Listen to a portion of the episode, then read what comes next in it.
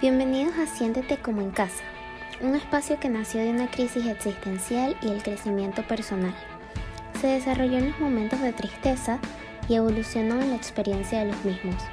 Mi nombre es Paola Ponce y hoy te abro las puertas para que hablemos de la vida, del conocimiento que nos han dejado los buenos y los malos momentos, de nuestras crisis existenciales, de los temas en los que tenemos cierta experiencia y esos donde aún nos falta por conocer.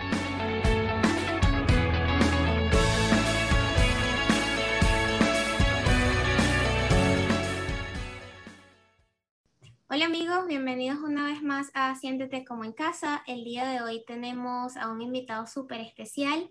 Eh, él se llama Franklin Ovalles. La mayoría de las personas lo conocen como Gocho Trader o Gocho Life ahora, porque creo que sin imaginarlo se convirtió en su marca personal y ahora pues lo conocen muchos así.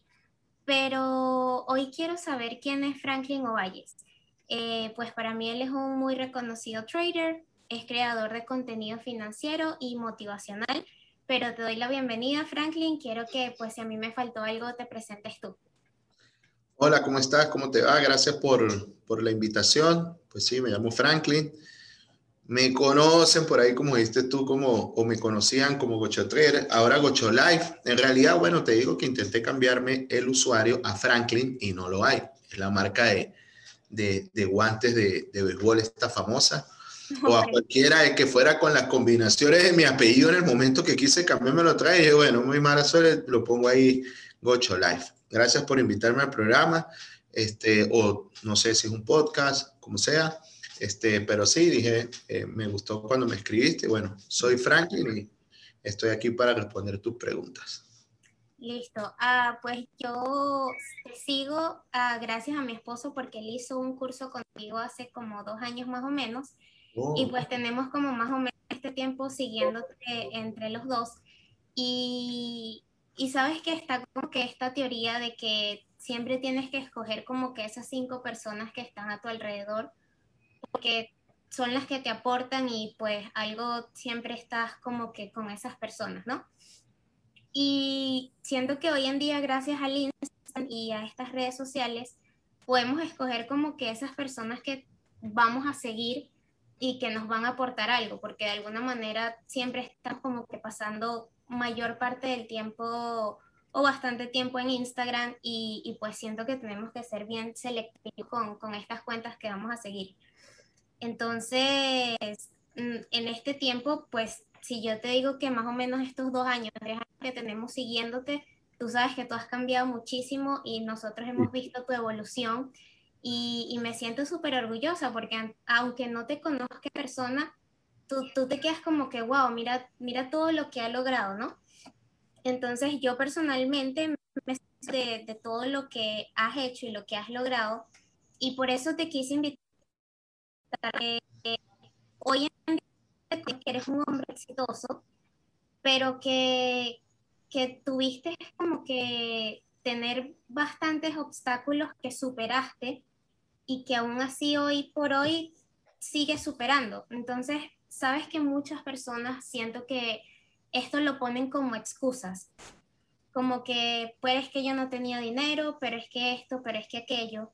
Y es por eso que hoy quiero que tú des tu punto de vista de cómo, de cómo superaste todos estos obstáculos y no los pusiste como excusas, sino que los pusiste para motivar. Quiero saber quién es Franklin Ovalles, quién es como papá, quién es como novio, quién es como persona y, quién es como hijo, ¿no?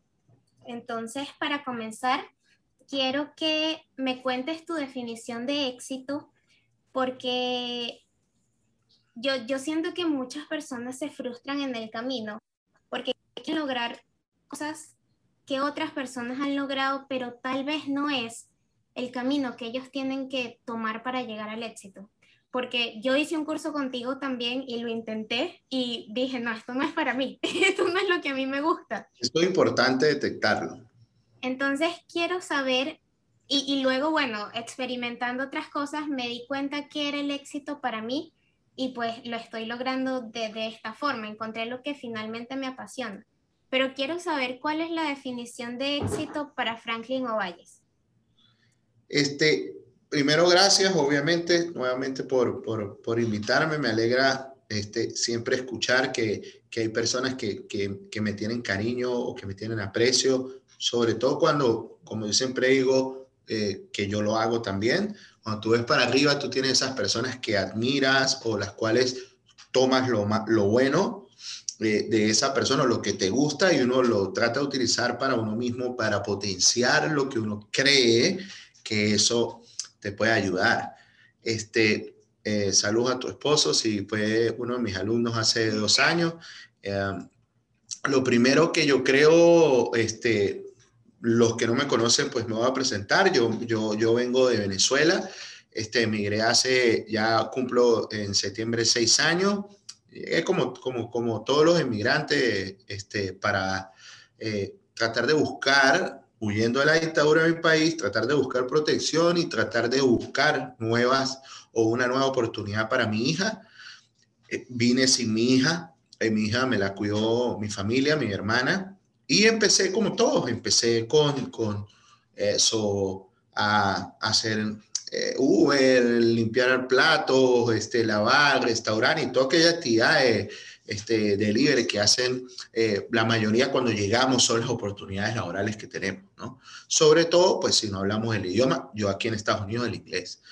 Eh, creo que al principio entré y te echo rápido la, eh, la historia, es que al principio creo que el no, el no desligarme y el, el, ya llegué no siendo un muchacho, ya llegué con una hija, llegué mayor de treinta y pico de años, tenía unos 34 o algo así, 35, 33, no recuerdo bien, yo voy a cumplir, estoy casi en los 40 ya, este, ah, ya venía como, eh, desligar lo que uno ya tenía para volver a construir de cero es bastante complicado, o lo que uno ya había logrado construir, volverlo a construir y fuera de, de donde tú tienes la, el mayor confort, es, es, no lo veía muy fácil y eso me detuvo, en, aunque siempre he sido desde Venezuela, desde donde vengo, yo he tenido, imagínate, yo, yo tuve este negocio en Curazao en algún momento, ¿no? Este, siempre he sido un emprendedor incansable, o sea, siempre he tratado, eh, nos veíamos ayer, por cierto, aquí en la oficina, porque les mostraba, tuve con, con, con un socio un portal de internet, tuve con otro una revista, tú, siempre he tratado de emprender, o pero sin la madurez, ¿no? Sin la madurez y siempre viviendo apegado a algo que yo creo, con todo respeto, un mundo irreal en el que yo vivía, un mundo donde, donde tú compras este vaso en 10 dólares y lo podíamos vender en 50 dólares. Aquí tú lo compras en 10 y lo vendes en 13. Y la ganancia que te queda entrega el 30% al gobierno, ¿no? Entonces veníamos de algo muy real y, y todo eso se me complicó y, y y, créeme que llegó un momento que estaba como frustrado, ¿sabes? Un momento que yo dije, ¿sabes qué? Confórmate, Franklin. Confórmate. Confórmate que estás haciendo Uber, tienes que salir a trabajar todos los días. Este, imagínate, mi meta más ambiciosa era que si yo ahorraba, eh, ya había averiguado comprarme una grúa, pero iba a salir de manejar mi carro, y no estoy diciendo que hacer ninguno de estos trabajos sea malo, pero era, era mi meta. Yo ya no, ya no tenía más aspiraciones, estaba agotado. Yo te tenía esa pregunta. Antes, antes del trading, ¿cuáles eran tus metas anteriores? O sea, ¿qué, ¿qué, pensabas? Antes, antes de entrar en todo este mundo en el que estoy ahora, a, mi meta más, o sea, mi meta era, me compro una grúa. Imagínate que no es nada malo, porque para mí era un excelente negocio, porque podía generar X cantidad de dinero, había hecho los cálculos, había hecho una entrevista, a varios eh, grueros, un compañero que hacía Uber compró una, U, una grúa y estaba haciendo ese tipo, había que sacar una licencia, endeudarse, comprar la grúa, las grúas no son económicas, 70, 80, 100 mil dólares, pero me iba a permitir a mí el trabajo, pagar mi bill de mi grúa y obtener el doble o el triple de lo que hacía haciendo Uber, trabajando menos tiempo. Entonces yo dije, bueno, esta puede ser. Yo no tenía ni siquiera una aspiración de montar una tienda de vender chupetas. Nada.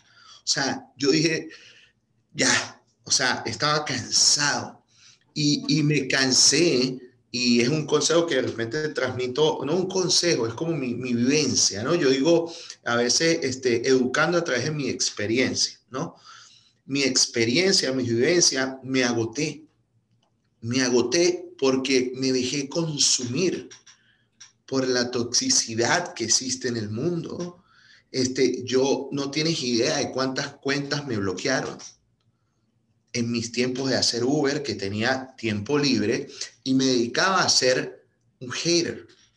A un hater, a odiar el que no habla inglés, a odiar a personas exitosas, a personas como, como Pedro, Carlos, María José, no sé, que lograron éxito, y, tenía tanta ira y eran mis carencias que no lograba entenderla, no lograba entender que a 34 años tenía tantas carencias y que empecé a transmitirlas a través del odio de las redes sociales. Obviamente, yo seguía puras cuentas de noticias en Venezuela, que si el dólar subió, el dólar bajó, que si el ejército llegó y golpeó no sé cuándo, y me escribía a mi papá que la cola la gasolina, y me escribió al otro que Venezuela está muy jodido, y tú te empiezas a llenar de todo eso y mi vivencia dice que cualquier inmigrante, indiferentemente del país que venga, tiene que tratar de hacer borrón y cuenta nueva.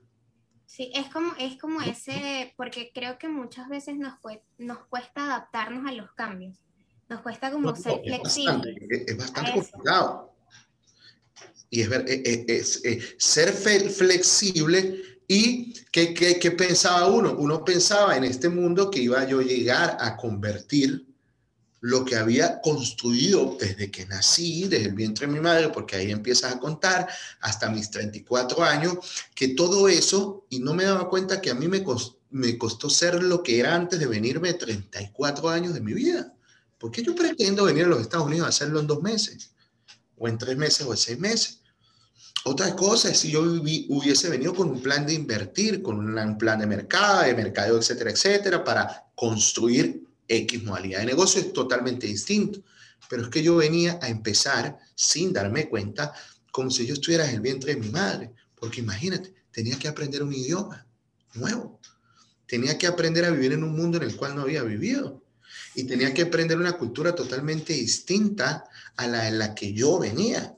Entonces prácticamente está empezando, obviamente con la experiencia de vivencias humanas de 34 años en otro mundo, en otro país, porque es otro mundo donde vivíamos, este es el mundo real. Entonces en el mundo real, cuando tú llegas y pasas la dimensión, como le digo yo cuando hablo con personas que me preguntan, concha, ¿pero cómo hiciste? Hermano, yo llegué, yo estaba en la dimensión desconocida y llegué al planeta de verdad. Y al llegar a este planeta de verdad, tú decías, porque hoy, yo no lo catalogo así ahorita, pero si tú dices como una persona que tiene éxito o me va un poquito mejor que a muchas personas, digámoslo así, este, tú dices, realmente yo vivía en, otro, en una dimensión distinta a la que es real, ¿no? Entonces, claro, todas estas cosas no me permitieron a mí evolucionar en los primeros años. Cometí muchos errores porque tenía tantas carencias y tantas frustraciones de yo tuve, yo también, yo hice el, no soltar. Y hoy hice un post sobre eso, hoy para la fecha que estamos grabando el video, yo hice un post, ¿sí? Y el post dice, hay que responsabilizarnos porque la acción es igual a reacción. Yo no quería ser responsable en mis actos.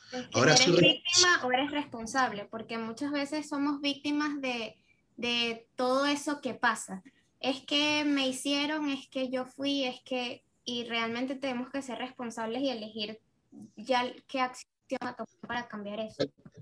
Sí, y en todo este mundo, pues, eh, en mis tiempos libres, me recordé que yo había sido un emprendedor y tengo, tenía, digamos, una pequeña ventaja que me gusta Me gusta consumir contenido. ¿Qué hice yo? Empecé a buscar de qué manera podía conectar en otra cosa que me hiciera generar dinero sin dejar mi trabajo. Porque hacer Uber...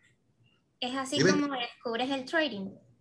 Lo descubro de ver videos en YouTube, videos en todos lados, videos porque no pasa como ahorita, que está en la boca de todo el planeta entero, criptomonedas, acciones, índices, nada, broma y tal. Y yo en el 2017 no escuchaba a ninguna persona del planeta que yo conociera y de las redes sociales que hablara de la cotización del índice Standard Poor's 500? A nadie. Eso yo, nadie, ni en ninguna comunidad, por lo menos latinoamericana, era muy, muy, muy pequeñita. Hoy es muy, muy grande. Me alegra eso mucho, pero en ese momento que era muy pequeña, entonces yo empecé a buscar y yo dije, oh, o sea que yo puedo colocar dinero, invertir en bolsa.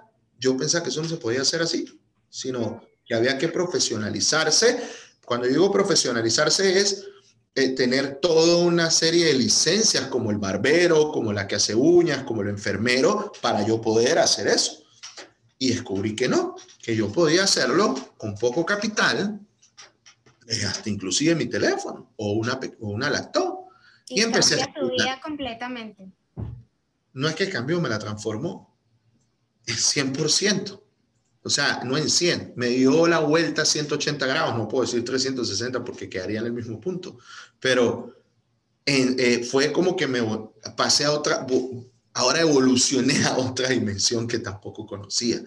Una dimensión donde ya poco a poco fui eh, descubriendo lo complicado que es lograr eh, evolucionar o, caminar o, o, ¿cómo te explico? O no es éxito, porque no quiero llamar esa palabra, es construir. No es tan sencillo. Y cuando te, vuelves persona pública, más complicado. complicado. Hoy respeto, antes no sinceramente.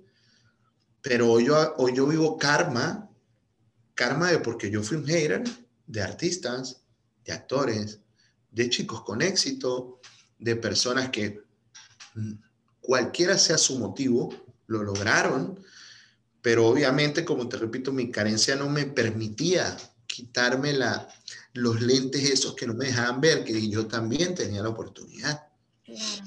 De cuando la descubrí, oh, y empieza, empieza el hater a atacarte a ti, toma tu medicina. ¿Me entiendes? Sí. Sabes que algo que me parece súper interesante del trading es que, o sea, tienes que aplicar en ese proceso y más en el que creo que es el que más tú operas, que es el de dos minutos, como una ley de vida de que tienes que tener súper control de tus emociones, de tu mente, tener demasiada seguridad en ti y tener como que esa paciencia en, esos microsegundos, ¿no? Entonces, no sé si, si el trading, todas esas habilidades te, te, ayudaron como que fuera del trading, como que a ver la vida de esa forma. Eh, no sé si fue eso o porque también me responsabilizo después de que volví a, a, a ir a otra dimensión. En ese momento eh, también soy militar retirado, tengo una especialidad dentro de la Marina, no de barcos, sino de infantería. Eh, eh, estudiar en una escuela militar te, te, hace tener mucha disciplina. Este, tal vez eso me ayudó en muchas cosas para poder este, llegar a donde estoy. Y yo opero, obviamente, fíjate, ya no opero en esa temporalidad, yo no particularmente, este, muchachos de nuestro equipo lo hacen, muchas personas lo hacen, porque eh, eh, eh, tú vas evolucionando, ¿no? Tienes que ir evolucionando. puedes empezar, lo que tú me estás diciendo, en esa temporalidad trabajan traders que hacen una, una modalidad, vamos a llamarlo así, que se llama scalping. Ellos entran y salen muy rápido del mercado, inclusive pueden hacerlo varias veces en el mismo día y tienen que tener, yo le llamo timing, ¿no? Un timing tan perfecto y respetar algo que se llama análisis técnico sin dudarlo para poder obtener resultados. Eso al genera mucho estrés, muchísimo, y creo que me salieron de aquí porque cargo un poco de luces pegadas, ¿no? Entonces, este, de aquí el estudio. Entonces, pero eh, te genera muchísimo estrés, pero es el inicio para, aunque tú puedes iniciar como tú quieras, ¿no? Eh, cuando quieres hacer trading, ¿no? Eh, pero ya tú vas evolucionando y vas, vas llevando eh, el, el, trading a otro nivel, a un nivel de que a mí ya no me genera estrés, ¿me entiendes? Pero al principio genera mucho estrés. Ahora, cuando yo empecé, vi esto como una oportunidad y yo le daba gracias a Dios todos los días por sacarme el volante, ¿no? Yo hacía Uber y, y yo en ese momento, y no sé, podía hacer con mucho esfuerzo, eh, 8 o 9 horas manejando, 10 horas, en el tiempo que podía hacerlo, porque tengo una hija, ya estaba mi hija acá, eh, y el colegio sale a las 4 y media, no, no tenía, no podía pagar los 200 dólares semanales de after school, que era desde las 4 y media hasta las 6 de la tarde. Los que son papás en los Estados Unidos deben saberlo, está entre, depende del estado, en esta ciudad vale 180 200, los normales, los caros 300, 400. Eh, entonces yo la buscaba, trabajaba 10 horas, ¿no? 7 y media, 4, 8, 9 horas, yo podía ganar unos 100, 120 dólares, descontando ya la gasolina, 10, 15 dólares más o menos, o 20 dólares si me gastaba en aquel momento el tanque completo me podían quedar unos 120 y quitándole los impuestos y todo aquello y tal, me podían quedar unos 80, 70 dólares. Yo siempre pensaba así en el impuesto, ¿no? Que tenía que pagar el Y yo descubro algo que con un botón en cuatro minutos podía hacer los 80 dólares, también los podía perder, obviamente. Entonces empecé a, a, a ser consciente desde el día uno y decía, oh, qué espectacular esto o sea, yo tengo que manejar tanto tiempo para ganarme esos 80 dólares que ya vi siempre desde el día uno que podía complementar mi trabajo. Indiferentemente de que yo cuando empecé realmente, ya a la semana o al mes, yo dije, mire, ¿sabes qué? Estaba tan agotado y cansado con lo que estaba viviendo que yo dije, mire, o lo logras o te devuelves a Venezuela, pero yo no puedo seguir más manejando un carro. Sea, ah. yo, yo, ya estaba cansado, ¿me entiendes? El trading fue tu, tu último sí, sí, sí, porque yo dije, mi hija no se merece esto. Mi, mi hija no se merece, mis padres no me dieron esto. Y creo que si te tomas el atrevimiento de tener un hijo, es porque tu hijo va a evolucionar y va, lo traes para que viva mejor de lo que tú viviste, no peor. Entonces, si no, Dios me perdone, no traigas personas al mundo a este, a este planeta Tierra a hacerlos pasar mala Entonces, eh, mi hija vivió algunas circunstancias ya desde niña, desde muy pequeña edad, este, que yo dije, no voy a dar las explicaciones aquí, pero vivió circunstancias que no es lo normal de cada niño. Y este, yo dije, ¿por qué la tenía aquí en este, viviendo, durmiendo con su papá en la misma cama, haciendo tal? Si en Venezuela tenemos un cuarto para mí, un cuarto para él de trabajar sin miedo allá en lo que sea, ¿me entiendes? Algo tendrás que hacer en tu profesión, en lo que sea, no sé, tú verás qué haces. Pero dije no más. Y entonces empecé a hacerlo ya full time. Yo, yo rápidamente dije, bueno, me fue bien, empecé a hacerlo bien, pero como todo siempre, con, con, con, con eso que te digo que traemos y nunca, nunca había soltado el, el, el, el, el aprovecharme, ¿sabes? La, la, idiosincrasia venezolana. Entonces, este, lo que había hecho en tres, cuatro meses, en dos, tres meses, que había sido lo mismo que me había ganado en siete meses anteriores. Wow. Siete, más o menos. Y los perdí en una semana. Por querer, por querer duplicar, triplicar, cuatriplicar inconscientemente, por desconocimiento, lo, el dinero que ya tenía. Yo dije, bueno, pues esto es así tan sencillo, métele más que ganas más, ¿no? Pero el problema es que ya después empiezas a entender que la parte emocional afecta, que no es lo mismo perder de 10 mil dólares, de mil dólares 50, fíjate, no es lo mismo, es lo mismo, pero no. ¿En qué? Mil pierdo 50, con 10 mil son 500, con 100 mil son 5 mil y con un millón de dólares son 50 mil. Pero si tú no estás preparado, vas a ver, es dinero, no porcentajes. Entonces, obviamente, no estaba preparado en aquel momento todavía y perdí todo. Después me tocó pedir dinero. Me tuve el atrevimiento, cosa que jamás le recomiendo a nadie, de pedir dinero prestado para eso, que por cierto lo devolví casi que, no sé, 25x más. ¿no? Porque obviamente el venezolano no te va a prestar tampoco ahí a todo lo quieren doble, porque es, es nuestra cultura. Sí. Este, agradezco en ese momento lo que me di, el, préstamo que me hicieron, también lo devolví con bastante, muchísimo, muchísimo retorno, pero esto me permitió a mí en ese momento ser más consciente y construir lo que hoy he construido y tener lo que hoy yo tengo, aparte de, de, de que me, de que me, me, me, desde que estoy haciendo trading, realmente me apasioné por esto y me volqué a estudiar este, bastante lo que hacía y a entender el negocio, porque hacer trade no es un trabajo, que ese es el error de la mayoría que quiere hacer esto, es un negocio. Cuando la persona entiende eso, le empieza a ir bien. Mientras no lo entiende, no le va a poder ir bien. Total.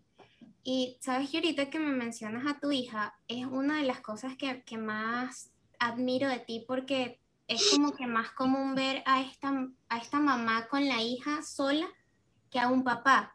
Y la verdad no sé muy bien como que la razón de, de, por qué esta persona que es su mamá no está ahí, pero, pero de cualquier manera, o sea, cualquiera que haya sido la razón, creo que igual tuvo que haber sido un momento difícil para ti de, de afrontar como que ahora este rol de padre tú, porque es como que va más allá de, tener que hacerle las dos colitas iguales que, a los hombres no, no. también, ¿sabes? Dígame ahorita que tiene 10 años, ahorita es peor. bueno, tú eres... Exacto, y, es eso, es que, que pues las mujeres somos como más, más complicadas emocionalmente que los hombres, ¿no?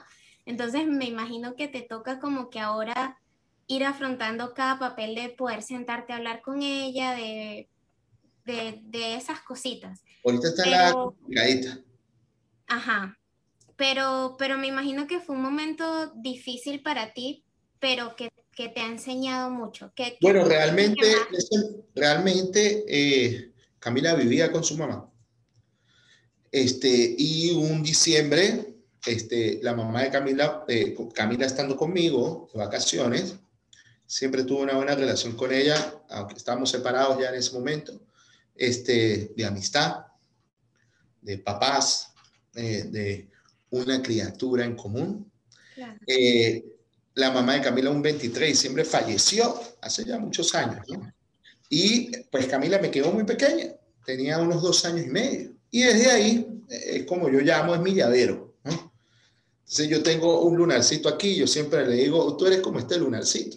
O sea, tú siempre estás este, y, y, bueno, y de ahí yo me responsabilicé por mi hija, obviamente, y siempre he estado con, con Camila, es mi, mi partner, mi, la, eh, va, ha ido a todos lados conmigo, está conmigo, siempre está conmigo. Yo me responsabilicé solo por cierto tiempo mientras eh, podía adaptarme acá, eh, para no ponerla, tú sabes, cuando uno viene con inflable, todo aquello, aunque también duerme en colchón inflable, pero bueno, este, mi hermana me ayudó y bueno, ya estamos, ya estamos, como decir, eh, ya estamos aquí, para adelante y siempre la he tenido. Pero sí, ya cumplo el papel, a los dos papeles, ¿no? De mamá y de papá. No, no sé si soy el mejor papá del mundo, la mejor mamá del mundo, pero cumplo los dos. Y trato de hacer lo que, trato de hacer lo que a mi criterio es lo bueno este, o lo, eh, para Camila, ¿no? Y, ¿Cómo tú sientes que te ves a través de los ojos de tu hija?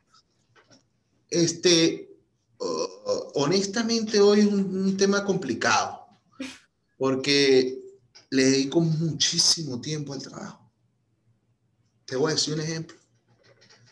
Yo cambié en el post, lee mi post de hoy, yo cambié mi rutina. Y hoy es un día en el que yo corro, eh, hago, yo corro, ¿sabes? ¿No? Y este, eso, yo cambié mi rutina por exigencia de ella. Eh, pero también por que necesitaba correr y los miércoles son los días que yo puedo correr con mucha paz, ¿no? Sin tanta carga laboral o estrés laboral, como quieran llamar.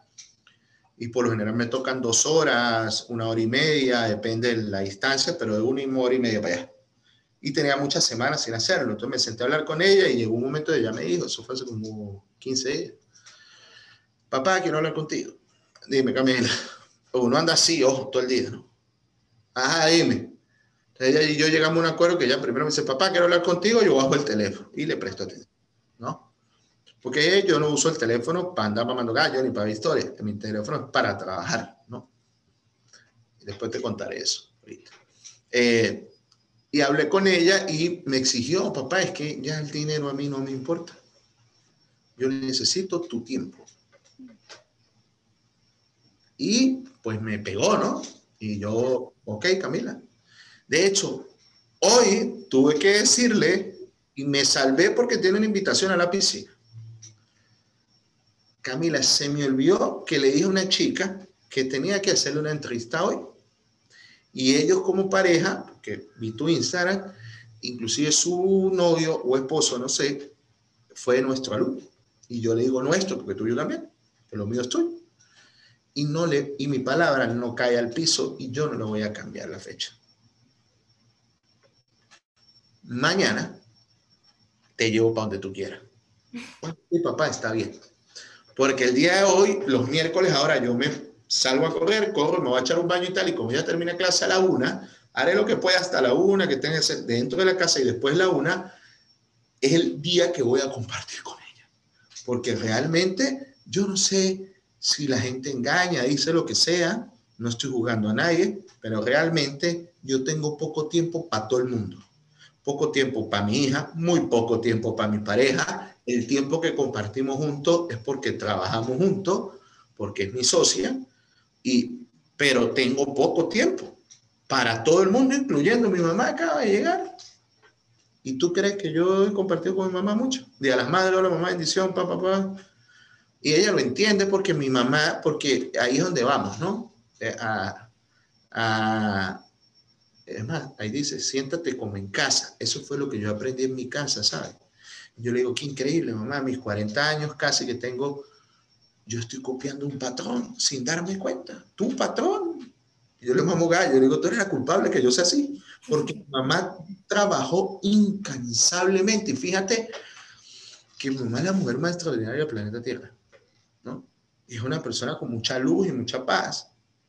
Y mi mamá trabajó tanto, tanto para darme a mí y a mi hermana tantas cosas que nos dio, desde lo material y no material, que mi mamá inclusive se llevaba el trabajo para la casa. Hubo un momento que mi casa estaba llena de, computadoras, ¿no?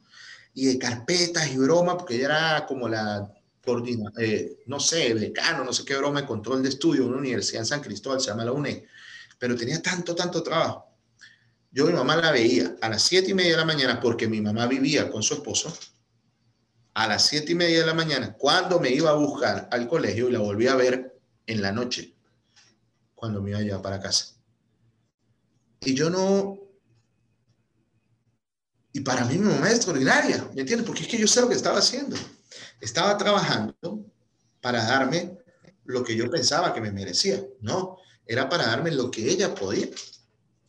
Entonces yo también trabajo muchas horas, muchísimas horas, o sea, muchísimo, todo el día ando trabajando, todo el día de las 7, porque es que, ojo, la gente cree que vender un curso es vender un curso. Sí, lo hice al inicio, vender todo un curso.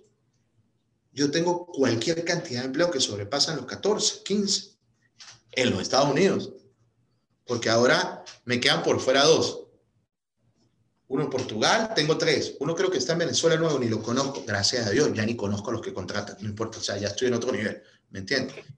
Pero mira, aquí tengo uno sentado, te puedo voltear la cámara. Mira. No voltees, ¿de dónde eres tú? ¿De dónde? Uruguay. Uruguay, Uruguay. Y él está aquí y me lo trae a trabajar conmigo. Vente a trabajar conmigo tanto tiempo. No, Ari, está diciendo tú por aquí, pero no importa. ¿Por qué?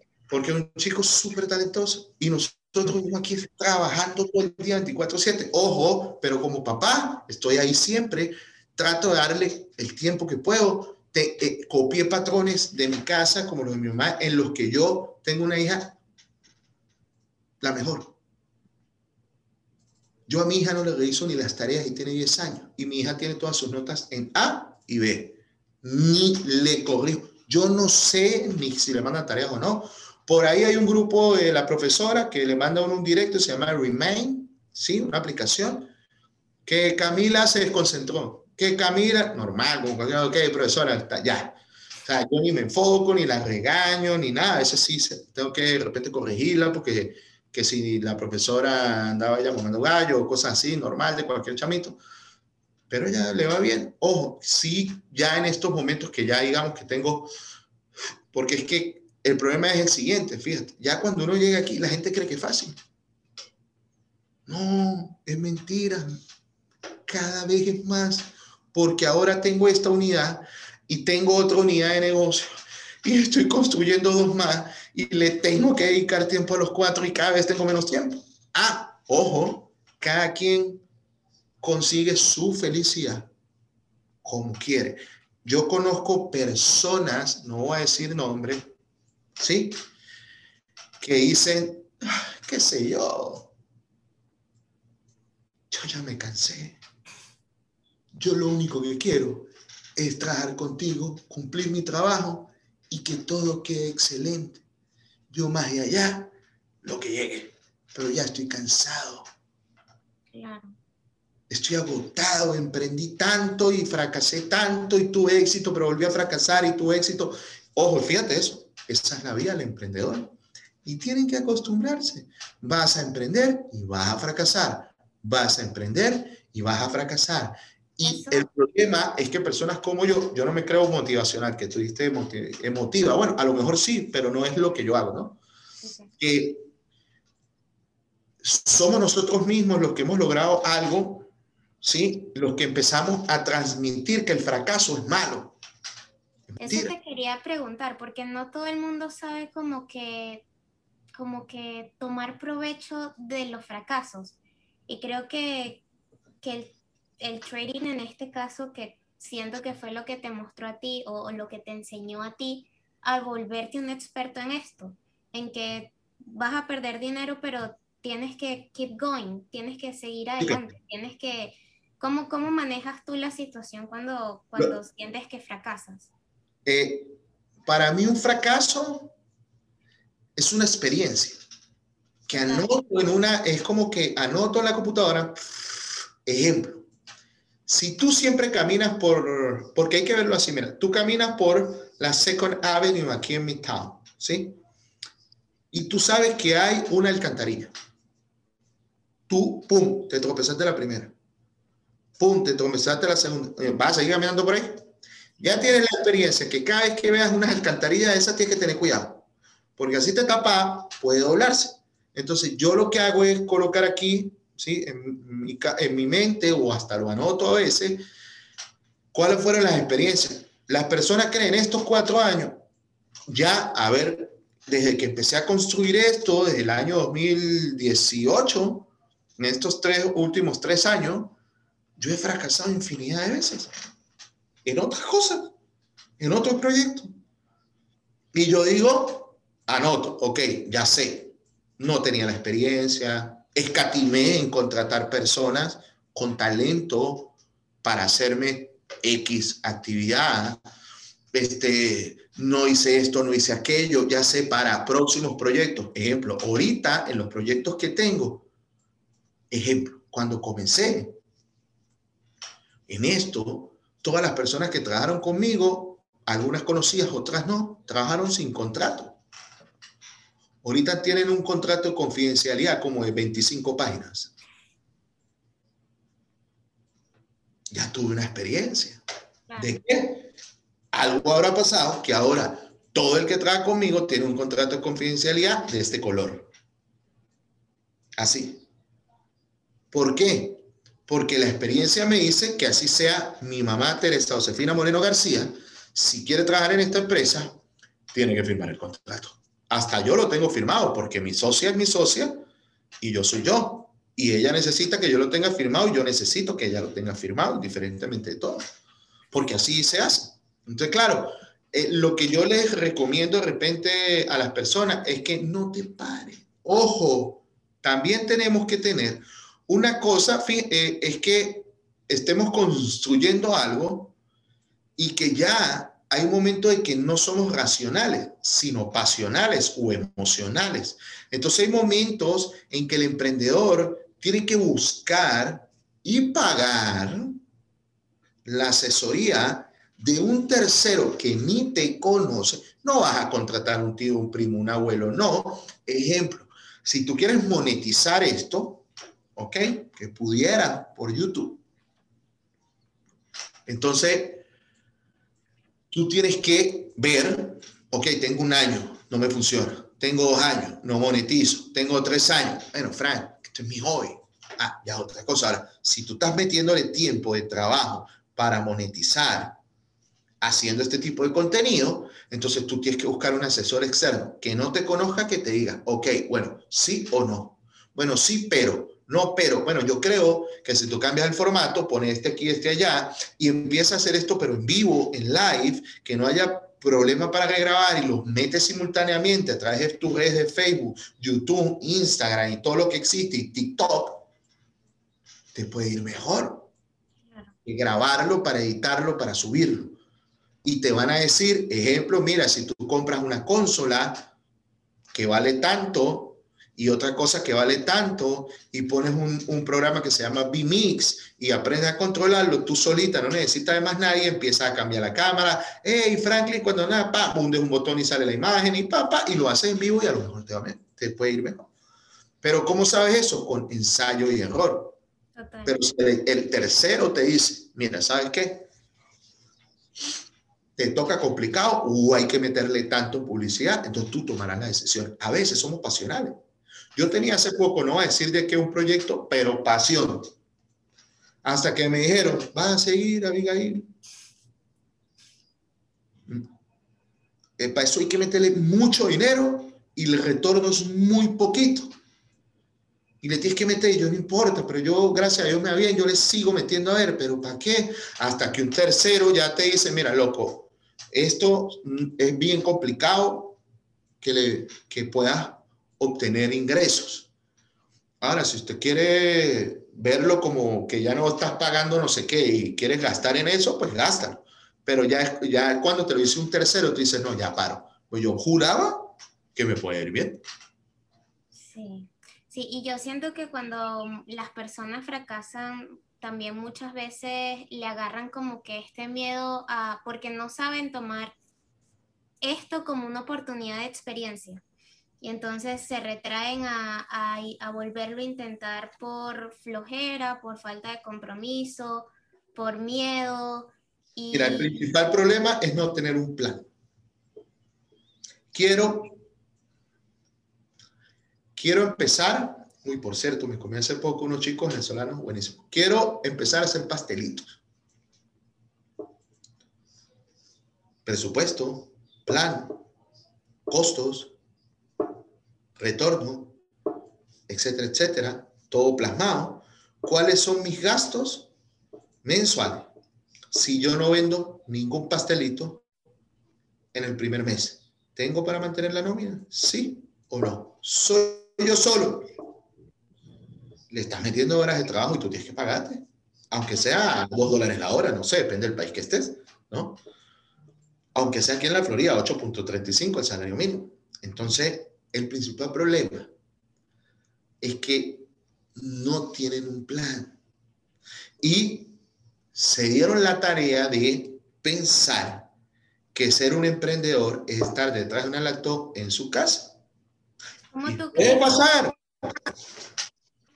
que se construye una mente de éxito? Que, que, creo que es aquí a lo que vas, que las personas... en la mente de éxito, fíjate, es que yo creo que eso ya viene, lo primero que la persona tiene que detectar es cuáles son sus habilidades en cuanto a pensamiento, digo en cuanto a pensamiento de, yo he sido siempre un emprendedor desde que tengo uso de, razón indiferentemente de las circunstancias que me ha dado la vida. Ahora, yo, sab, yo entendí y empecé ¿Cuáles han sido mi problema?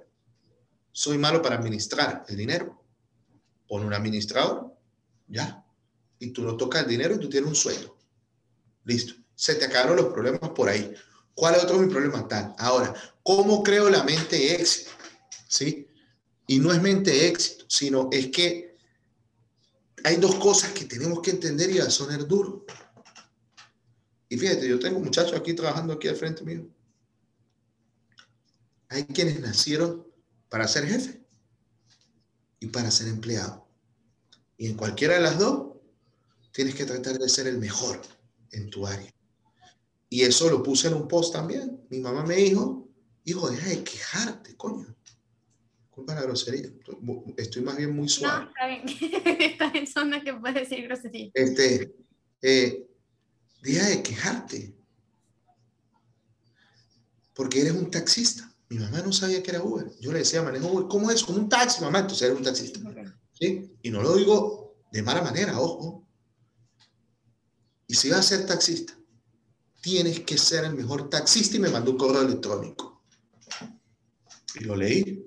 Y es el cuento de un taxista famoso por ahí que está en internet y eso.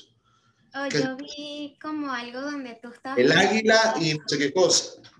Eso es un correo que me mandó mi mamá, donde me dice, ay, quejarte. Entonces en ese día yo dije, hazle caso a tu mamá, que siempre la pega. Agarré y empecé a, ese, al otro día, empecé a dejar de trabajar en shorts, como hacen algunos de Uber por ahí, hasta en chancletas, y empecé a ponerme un jean.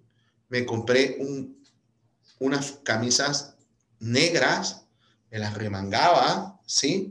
Me arreglaba, me echaba perfume, tenía un perfume metido ahí. Me fui a un, todo un dólar, compré aguas, las metí en la maleta, compré una cabita térmica, metí una bolsa de hielo en el gas station, compré un poco de chocolates, compré el bichito que se le coloca atrás del carro, los que hacen Uber saben de que le estoy hablando, coloqué un poco de chucherías, broma, ta, ta, ta, ta. Yo no lo hacía porque es que yo andaba copiando a todos los demás que decían, ¿para qué eso es una gastara de plata? No hagas eso. Pero ¿a quién estaba copiando? A los que hacían lo mismo que yo, no a los que hacían algo diferente que yo. Entonces, ¿para qué yo voy a estar copiando al que está igual que yo? Ponte a copiar al que está por allá arriba, a ver qué agarras bueno, no al que está aquí y para abajo menos vas a copiar. Entonces, ahí fue donde yo dije, ah, imagínate, inmediatamente ese mismo día, yo gasté en todo eso que te dije 30 dólares. Y ese día yo agarré propina 40 dólares. Me quedaron agua para toda la semana. Me quedó chuchería para toda la semana, o confites, depende del país que escuchen esto, ¿sí? Este, caramelitos, chocolates y eso. Y y lo compraba todos los días. Un dólar la bolsa, una de la bolsa pequeña, pan, ya. Y todos los días ahora recogía 20 y 25 dólares de tip. Y yo dije, definitivamente hay que hacerle caso a la mamá de uno. Le hice caso a mi mamá y empecé, ah, no, y ahora me la tiraba de. Ya iba con la camisa, la bajé, le puse un puño y ponía chaqueta. Con chaqueta, como que la gente, yo dije, ¿sabes qué? Tú fuiste dueño de una discoteca, Franklin. Y tú en dos meses hiciste que hasta otras que eran las mejores remodelaran. Hacían colas de 50 personas para entrar en tu negocio porque dabas una experiencia distinta a los demás. Entonces, en tu Corolla, la experiencia del que se monte tiene que ser diferente a los demás para que te den tip. Y me empezaron a dar tip. ¿Qué te digo yo con todo esto? Porque me está diciendo la pregunta, ¿cómo yo creo mente de éxito? Eso no existe, eres tú. Eres tú el que te pone las trabas son tus carencias, tus iras, tus frustraciones, tus problemas personales, tu ganas de transformación de vida en un minuto, tus ganas de, ejemplo, comprar Dogecoin ahorita, cuando no deberías comprar en este instante, en este instante, para hacerte un millón de dólares con mil dólares, porque lo viste en una foto, ni siquiera conoces a la persona, solo viste una foto que probablemente puede ser verdad o puede ser mentira, no lo sabes. Pero entonces la mente de éxito empieza por tu cambio. Y tú te das cuenta, si me sigue hace dos años, todo lo que he tenido que cambiar para estar aquí sentado hablando contigo. Total. Una de las razones por las que, por las que más te quise invitar es porque es eso, es que las personas carentes como que ven a las personas exitosas y dicen, bueno, pero es que él nació rico, bueno, pero es que no sé qué, y, yo sé todo lo que has pasado porque pues te leo mucho, leo tus posts, y, sé que primero pues hiciste esto de Uber, hiciste lo de fregar platos y todo esto, y has ido como escalando, ¿no? Y, y es muy fácil para los demás decir como que todas estas excusas, porque como tú me lo dijiste, tú mismo lo hiciste, y creo que todos en algún momento lo hacemos por estas carencias que tenemos, pero ¿qué tú sientes que es lo que más las personas se equivocan cuando te ven? Cuando me ven. Sí, como que cuando, porque creo que ya conocerte es como, como más profundo, ¿no? Pero, y más, más tú que, que eres una, digamos que una figura más pública y, y pues me imagino que te, te, comentan muchísimas cosas. En estos días estaba en un, en un live tuyo y, y, vi que una persona te preguntó como que si pagabas impuestos o algo así. Eso ya es normal, o sea, acostumbrarse a todo ese tipo de preguntas. Que después no, trata, eh, cada vez trato de cambiar mejor porque yo en algún momento hice esa misma pregunta, tal vez, no lo sé, pero me imagino y me habrán bloqueado de inmediato, ¿no? Eh, ya, ya hay un momento que uno tiene que empezar a tener un poquito de tolerancia y de, de, de, no prestar atención a tanto, pero en mi caso yo me involucro mucho, sobre todo con el Instagram. La gente se queda sorprendido que respondo yo mismo. Dice, verga, loco, tú respondes más rápido que el soporte de cualquier otra broma. Pero es que ese ha sido mi éxito. Parte del éxito ha sido que yo doy una respuesta casi que personalizada a través de qué quieres saber y le doy consejo, broma, tal, eh, no sé qué, de lo que sea. Entonces, este, lo que me pregunte, trato de responderle a todo el mundo. Y lo hago. A ese entonces le dije, me senté aquí en la silla, en la otra oficina, y empiezo a bajar y yo, mira, no respondí hace como tres días, no he tenido tiempo, ¿no? Claro, que tres días, si tú siempre respondes, pero es que se me tapan y van cayendo, entonces me siento un día y no te puedes salir y tienes que bajar porque si te sales se te vuelve otra vez para arriba y bueno, el que tiene Instagram sabrá de qué le estoy hablando. Bueno, si le llegan muchos mensajes directos, bro. Pero a veces la persona tienen que, no sé, yo no les puedo decir que tienen que entender que este lado también es un ser humano. Lo que pasa es que a lo mejor en la red social uno es una cosa y tienen que entenderlo y en la vida real somos otra cosa. Total. En la vida real no me lo podrías preguntar a mí, le tienes que preguntar a los chicos que están aquí, que trabajan conmigo. En la vida real te decir, eh, si ese es lo que vives trabajando. Poco, pocas, muy pocas veces salgo, comparto, me divierto, voy de fiesta, no. Para mí personalmente, aunque a veces uno lo necesita, el cuerpo te lo pide, pero para mí en estos momentos es un desperdicio de tiempo. Si yo tuviera 24 años fuera distinto, pero tengo 40. Entonces empecé, eh, digamos que cuando hice el ciclo de la vida, ¡pa! me dejaron fue con 34 años, coño, no me dejaron con 16, con 34. Entonces tengo que darle más rápido porque vienen los chicos jóvenes como tú, como tu novio, que van, vienen y no acá con todo, ¿me entiendes? Entonces yo estoy en una medio complicada, ¿no? Donde, donde viene un TikToker y hace tres movimientos y ¡pum! ¿Sabes? Este, captó, hizo tal y eh, soy un ser humano normal como todo el mundo, con, ah, trabajo muchísimo, con muchas responsabilidades, no solo hago trading, no solo es el trading club, no solo son muchas cosas que también uno hace aparte o invierte en otras cosas y tiene proyectos y arrancó proyectos y es, en eso todo el tiempo es lo que hago. El que me conoce sabe que tengo un carácter, el que me conoce, ¿verdad? Tengo un carácter medio complicado, ¿no? Soy una persona, digamos, medio gruñón, ¿no? Chico, migrañas, algo así, ¿no? Este, más bien he cambiado muchísimo gracias a mi pareja, me ha ayudado a cambiar mucho ya las personas se quedan sorprendidas de que, ojo, este tipo es otro, ¿sabes? Este, sobre todo porque cambié eh, mi parte física, este, em, ya no vivo, eh, eh, si me ve hace dos años, no vivo en una constante pelea a través de las redes sociales, pero yo pensaba eso. En mis inicios con mi desconocimiento, cuando en mi vida me iba a imaginar yo, vamos para atrás en esta conversación, que mi meta, mi, mi, meta más grande era comprarme una grúa, a que yo estaba, eh, a que yo iba a estar hablando do, un año y medio después con eh, mil personas en Instagram. ¿Qué me imagina yo eso? Yo no me lo imaginé. Ahora llegó. Entonces, claro, fue llegando, pero realmente creo que lo que me pasó a mí es que yo pegué un uno y ya me hice famoso. El otro día estaba ya jugando en los Yankees New York y de cuarto bate, ¿me entiendes? Entonces, eh, fue como muy agresivo. Eh, me agarró desprevenido. las, era muchísimo. en la parte cuando daba cursos yo mismo, yo mismo los daba. Eso era, e, era, era increíble la cantidad. Pero creo ah. que todo esto te, te, te, enseñó a ser más vulnerable, ¿no? Sí. Y, y, y, entre, y en ese proceso uno trata como que ahora, oh, no me siento nada de eso, ¿no?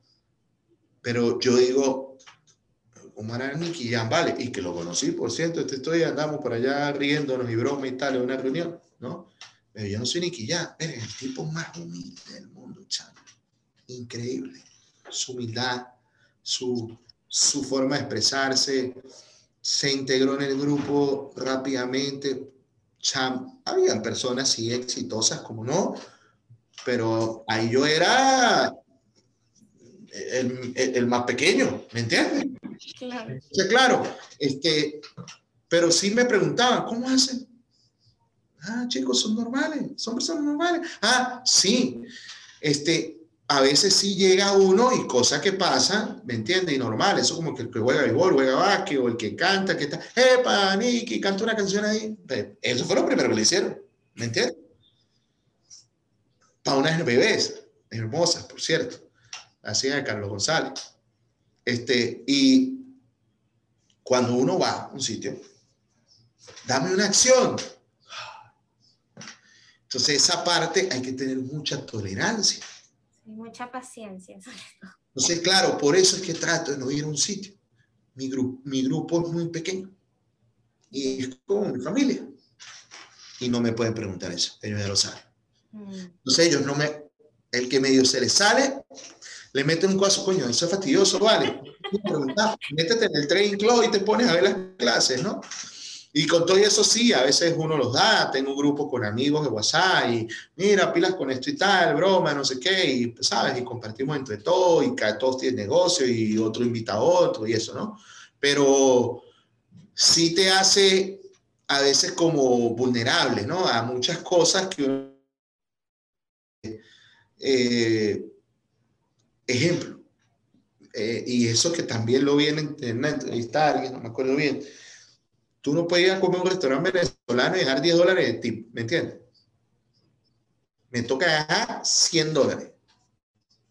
Obligado. Así la cuenta sea de, o 50 dólares, así la cuenta sea 50, tienes que dejar 50. Porque lo que uno se imagina que viene pues, coño, uno come este tipo aquí, no, tanto que se la hay, no es un tip, ¿me entiendes? Entonces, igual cuando uno sale, igual cuando uno va, ya no hay en algunas cosas y uno no es. Entonces ahí es donde yo digo, que la villa es el ser, Kim Kardashian, Ana Rodríguez, el otro, no sé quién, coño, vale, porque no me quiero ni acercar ni imaginar eso, ¿me entiendes? Y si me corresponde, bueno, en, en, ese momento eh, eh, lidiaré con ellos, ¿no? Pero ya claro, ya entonces empieza a cambiar, empecé a cambiar y empecé a entender realmente, realmente cómo funciona el mundo y este tipo de cuando tú agarras un poquito de aire, pues eso es lo que le digo, o sea, la bombona es así. Y yo estoy aquí, aquí está el homo, yo estoy por allá, menos 20. El tipo está aquí, uno, uno ni ha salido para acá, pues ni, ni lo ven aún. Pero imagínate, hay uno que está más abajo allá en la rayita negra que está aquí por allá, uno ya está ahí casi que eh, tratando de respirar, ¿no? Pero entonces, eh, eh, el que era lo que me he preguntado, el éxito lo creas tú. Tú solo. Tienes que confiar en tu plan. Tienes que tener un plan. Y tienes que entender entre ese plan que no todos van a poder tener un negocio. Y eso es algo que suena feo y que yo lo voy a mantener.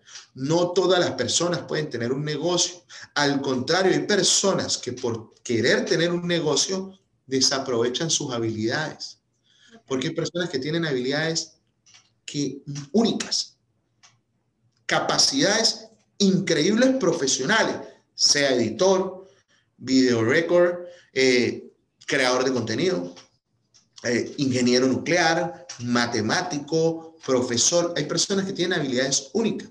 Pero en este mundo donde empezaron a lanzarnos agresivamente, emprende o muere, porque es así, o sea, no, no todos los espermatozoides llegan al óvulo, no todo el mundo puede ser trading, no todo el mundo puede ser cantante, no todo el mundo puede ser bailarín, no todo el mundo puede ser cocinero, pero sí, es totalmente cierto.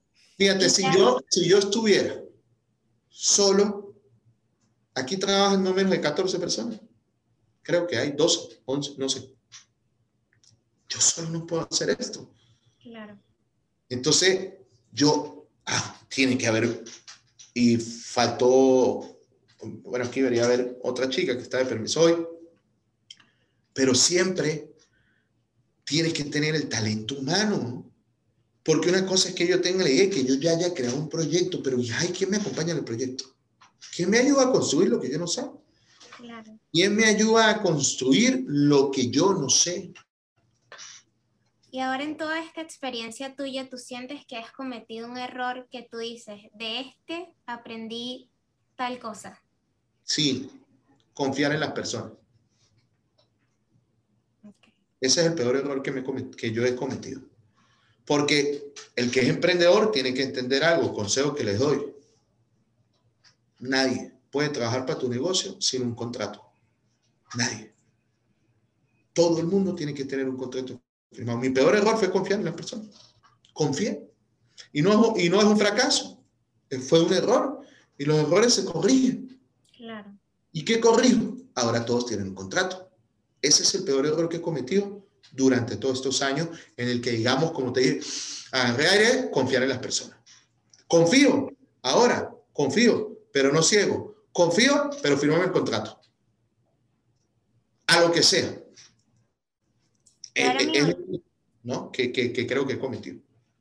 Y para finalizar, mi última pregunta sería, ¿qué le dirías a esas personas que, que quieren lograr sus metas independientemente de la que sean? Porque yo considero que hay personas que hasta les gusta ser empleados y con eso son felices y pues para ellos está bien. Y como hay otras que pues quieren ser emprendedores, quieren tener su propio negocio y también está bien. El que es emprendedor no es mi consejo, es una recomendación. Este, tienes que darle incansablemente. Tienes que tener la ojera así. Que tiene el bichito aquí que, ya no te va a caer la bolsa, pero enorme, ¿no? Este, ejemplo, esa aplicación Clubhouse, que es bueno como para esto que estás haciendo, por cierto, este, duraron 10 años para pegarla. 10 años. 10 años. Y ellos siguieron creyendo en su proyecto y mucha gente le dijo que no. Tiempo indicado, momento indicado, toma. Pandemia gente aburrida, gente sí, porque a nosotros los latinos nos llegó tarde esa información, ¿no? Pero eso está en la pandemia, ya todos los americanos están escuchando Clubhouse. Entonces tienes que creer en ti y, y, que realmente tienes que, pero antes tienes que presupuestarte, tienes que planear lo que estás haciendo. Porque lo peor es que en un emprendimiento, si te quedas sin fuerza, entonces, ok, mi proyecto es tres años. Planifícate, presupuéstate, saca los costos y ese es el peor error de un emprendedor, no hacer eso. Cuando haces eso, mi consejo al emprendedor que lo haga, se planifique para que logre eso.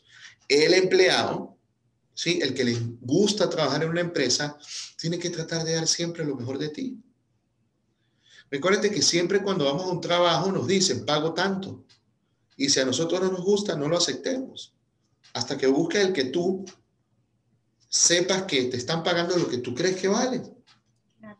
Ah, pero si en la búsqueda de eso vas a tomar oportunidades porque las necesitas, porque hay que vivir, tienes que hacerlo como si fuera la que ganaras lo que tú quieres ganar, sin dejar de buscar la que tú quieres. Pero siempre con la honestidad y ponerle el corazón a lo que estás haciendo y buscar cómo crecer dentro de la corporación dentro de la pequeña empresa, dentro del emprendimiento. ¿Me entiendes? Emprendimientos como estos ya cuando como el mío, cuando uno se organiza, ya los empleados empiezan a trabajar con stock option, se llama eso. ¿Sí? Entonces, si el proyecto sea, porque yo tengo un proyecto, esto es un proyecto, el Trading Club, ¿sí? Este, al que más tiempo le dedicamos. Entonces, y en el cual mi misión es llevarlo a cotizar en bolsa, tarde el tiempo que me toque llegar. A lo mejor es mañana, pasado mañana, un año, en dos, en tres, en cuatro. Entonces, hay muchas, muchas personas que le gustan trabajar para proyectos porque pueden crecer dentro de la corporación. Entonces, el que es empleado tiene que planificarse. Pero hay personas que también son empleados por necesidad y por obligación, y no puedes confundir las cosas.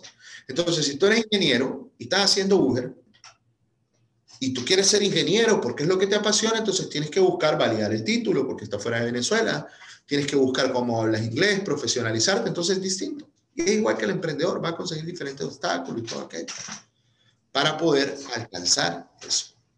Entonces, creo que el emprendedor, dale sin descanso, con conciencia, con presupuesto, con proyecciones. Porque siempre vas a saber, ejemplo, tú, bueno, tengo mi programa, yo le dedico cada cierto tiempo, son tantas horas, tal, yo necesito tanto, porque tu hora vale, vale dinero. Entonces, ah, bueno, pero yo lo monetizo a través de YouTube y resulta que sí, bueno, eso me da mensualmente lo que me da para cubrir mis horas por ahora, perfecto. Si no, tienes que buscar cómo entra ese dinero, porque si no, tu tiempo tiene que valer algo. Claro. Igual manera, eh, el, el, chico o la chica que quiere ser empleado. Y ahí es donde vas, ¿sabes? Como que evaluando o sopesando qué es lo mejor para ti. Hay personas que son profesionales, que trabajan dentro de una empresa y ganan medio millón de dólares. 400 mil, 300 mil, 200 mil, 100 mil, 80 mil, 20 mil, 10 mil mil. Depende de lo que estés trabajando, de la parte del planeta donde estés y de la profesión que desempeñes.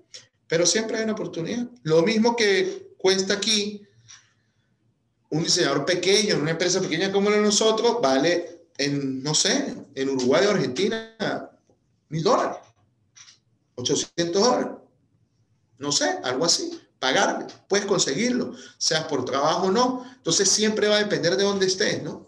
¿Qué es lo que estás haciendo? Cuando te guste lo que estés haciendo, que creo que es también como que lo que más... Sí, mira, te voy a, te voy a decir algo. El que hace algo y realmente no le apasiona, ¿sí o no, Cheo? El que hace algo y si no le apasiona, por experiencia propia, al final no es sano. Tienes que hacer cualquier cosa realmente por pasión más que por dinero. Porque el dinero es la consecuencia de hacer las cosas correctamente, sea el emprendimiento o sea el trabajo. Si tú haces un trabajo con pasión, porque te gusta, independientemente del dinero, el dinero llega y va a multiplicarse, triplicarse, cuatriplicarse. Igual el emprendimiento el emprendimiento por pasión, pero con proyección y presupuesto. Pero la pasión tiene que estar, porque a mí me han presentado 10 mil proyectos. Ay, si no me gusta, ¿cómo hago? Yo no lo voy a meter ni un dólar. ¿Por qué? Porque es que ni siquiera me llama la atención. Todos los días me escribe alguien. Y, ojo, pila los emprendedores o las personas que tienen ideas crudo, si me permite decirlo, crudo. Las ideas no valen ni un dólar. Valen los proyectos. Si tienes una idea, debes desarrollar un proyecto. Eso es algo mío, no estoy diciendo que sea así. Es algo mío, lo entendí. Una idea no vale ni un dólar. Es que yo tengo una idea de, he ido a sitios a asesorarme, a conferencias inclusive, donde enseñan cómo levantar rondas de capital, etcétera, etcétera, ¿sí? para ir ya a una serie A. Complicado el tema, pero el que medio busque, busque que es una serie A, ta, ta, ta, para una empresa, tienes que tener un proyecto arrancado. Entonces, el emprendedor no puede tener ideas, tiene un proyecto que ya está ejecutando. Cuidado porque algunos se confunden entre tener una idea, es que tengo una idea, es que tengo una idea. Si tienes una idea, ejecútala, porque estoy ahí. Si confías en ella, tienes que ejecutarla. Ahora, proyectate, pero es que no tengo dinero. Ajá, yo tampoco tenía. Pero tienes que ejecutar. tienes que hacerla. Tienes que ir avanzando, tienes que ir corrigiendo, no. Eh, ejemplo, problema del emprendedor. Factura mil dólares y los mil dólares se los mete para el bolsillo. Te estoy hablando de, te estoy hablando de Franklin, en el momento cuando empezó.